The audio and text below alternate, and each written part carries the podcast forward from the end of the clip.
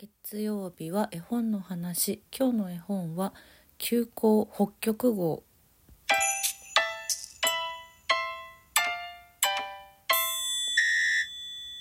本日は2023年12月25日。メリークリスマス。というわけでクリスマスの絵本を紹介します。あと1時間もないけど。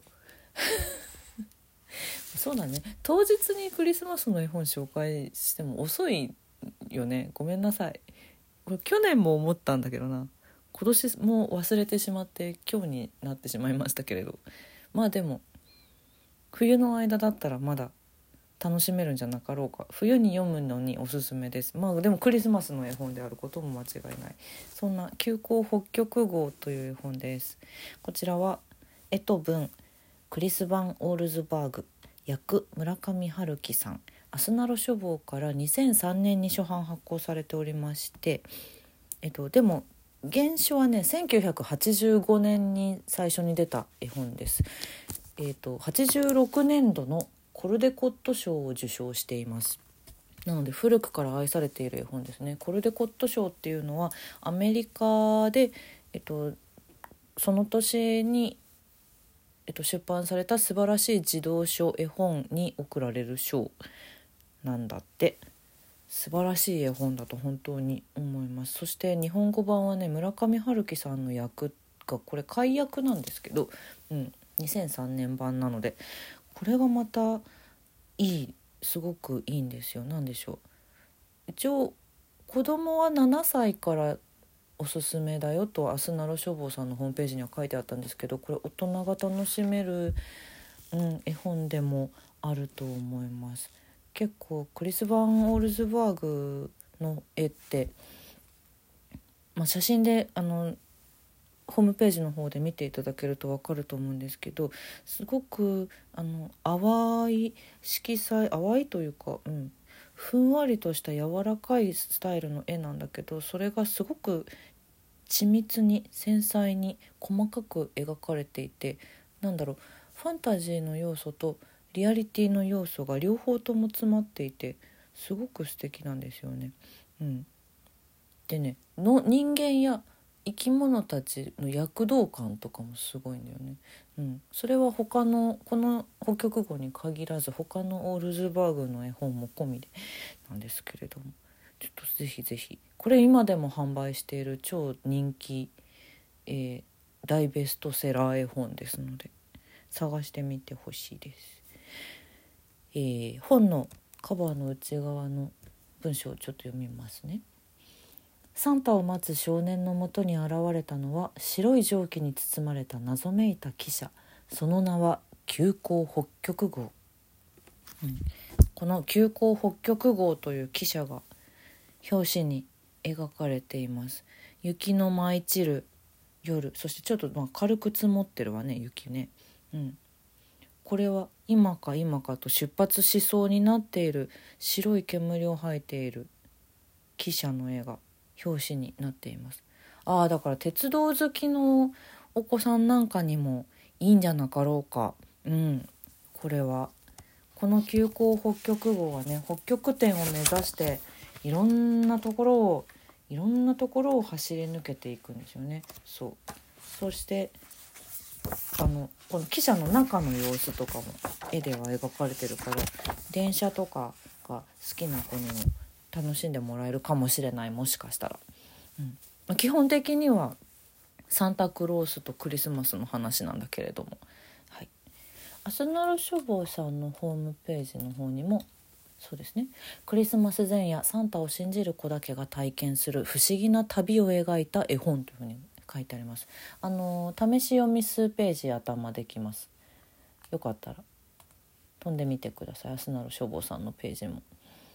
ねあの結構細かく文章を載ってるなっていう印象があると思います。あのそこそこ大型の大型中うん。まあでも結構大きめの絵本なので、うん、お子さんでも読みやすいと思うしあとこのね記者が止まってるイラストとかその後も含めて絵の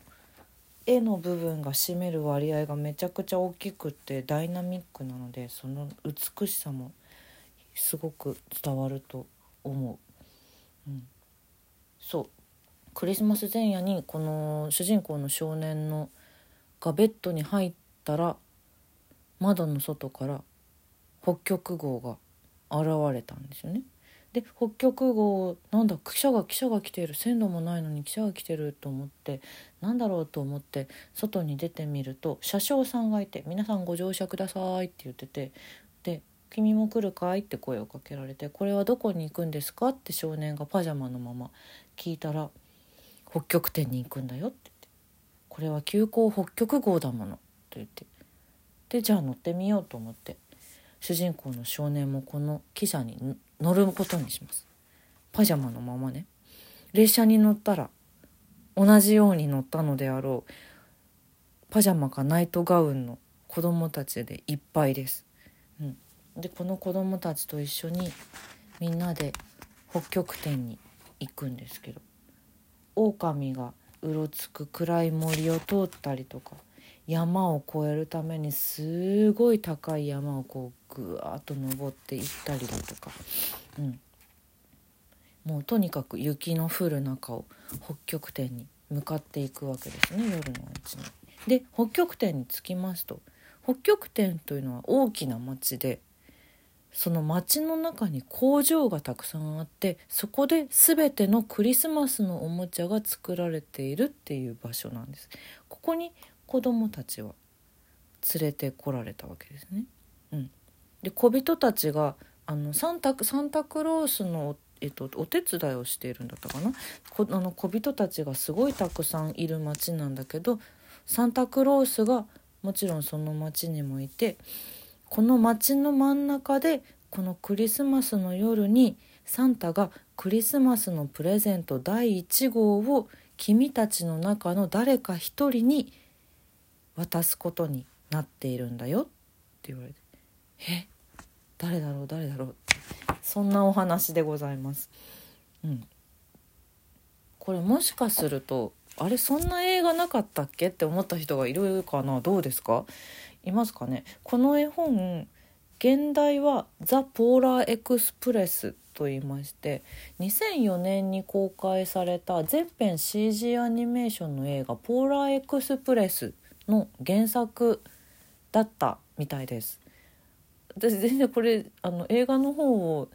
そういえばそんな映画あったなぐらいでまだ見てなかったので気づかなかったんですけどトム・ハンクスが声をやってたんだよね。うん、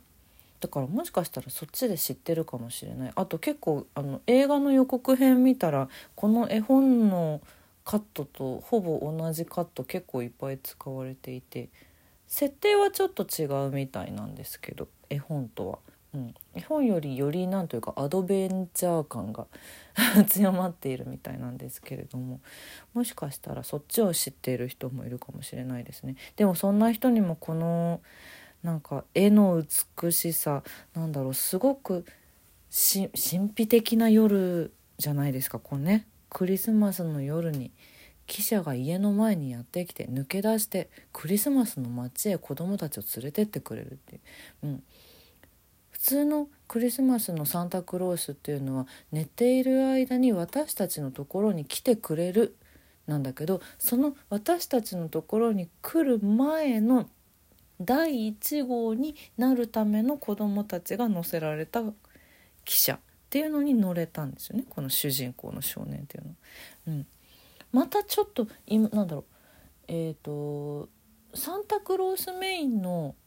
サンタクロースが主役のクリスマス絵本っていうのはすごいたくさんあるんですけどサムガリアのサンタしかり、うん、あるんだけどそうではなくて子供たちの方が主人公なんだけど子供たちがそもそもあの不思議な体験をするっていう。でこれはそういうタイプの絵本である上に終わり方がめちゃくちゃ素敵。これは村上春樹さんの役も含めて私は好きなのかもしれないんですけど、うん、そう主人公の少年はさっき言ったサンタクロースがあげるプレゼントをあげる子供の第1号になれるんです。なんだけどなんだけどそのプレゼントをもらったプレゼントを実はなくしてしまってだけどっていう終わり方でそこからさらに僕は大人になってっていう大人になってからこの出来事を思い返している少年っていうそういう目線でこのお話は締められるんだよね。まあ、でも一番最初の物語の始まりが実は随分昔まだ子供の頃から始まってるのでそもそもこのお話はこの少年が大人になって語っているっていう日本わかんない。ちょっと原書がどういう形になってるのか私はわからないんだけれども日本語版は少なくともそういう形になっているので、うん、子どもの頃から読んでてもすごく楽しんでもらえると思うけれどもこれは大人が楽しいよりグッとくるかもしれないですね。うんうんあのね鈴が出てくるんですけどそうこの鈴の音を聞きたいな聞けるかな聞いてみたいなって私はすごく思うのよね。うん、絵も美しいしお話自体もなんだろうとっても素敵で静かなんだけどすごく熱くて温かくてっていうそんなクリスマスにぴったり絵本でございます。是非探してみてください。あ2023年最後の絵本の話でございました。来年も 引き続きゆるゆる探していこうと思いますので素敵な絵本を。また2024年もよろしくお願いします。